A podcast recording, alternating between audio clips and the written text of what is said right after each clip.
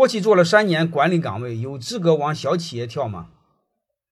可以的，但是你要关注这个小企业一定得很稳当，因为这两三年是一个极大的一个变动。现在你们问我什么东西，我是没有概念的，因为未来极具不确定，不确定的要命。所以你必须确定你那个小去跳槽那个小企业是稳定的，你再去那个企业小企业是非常稳定的，是可以的。因为我以前跟你们说过，今年你们只要活着就是神人。明年活着就是仙人，所以这两年我建议所有的重点放在活着，其他都不重要。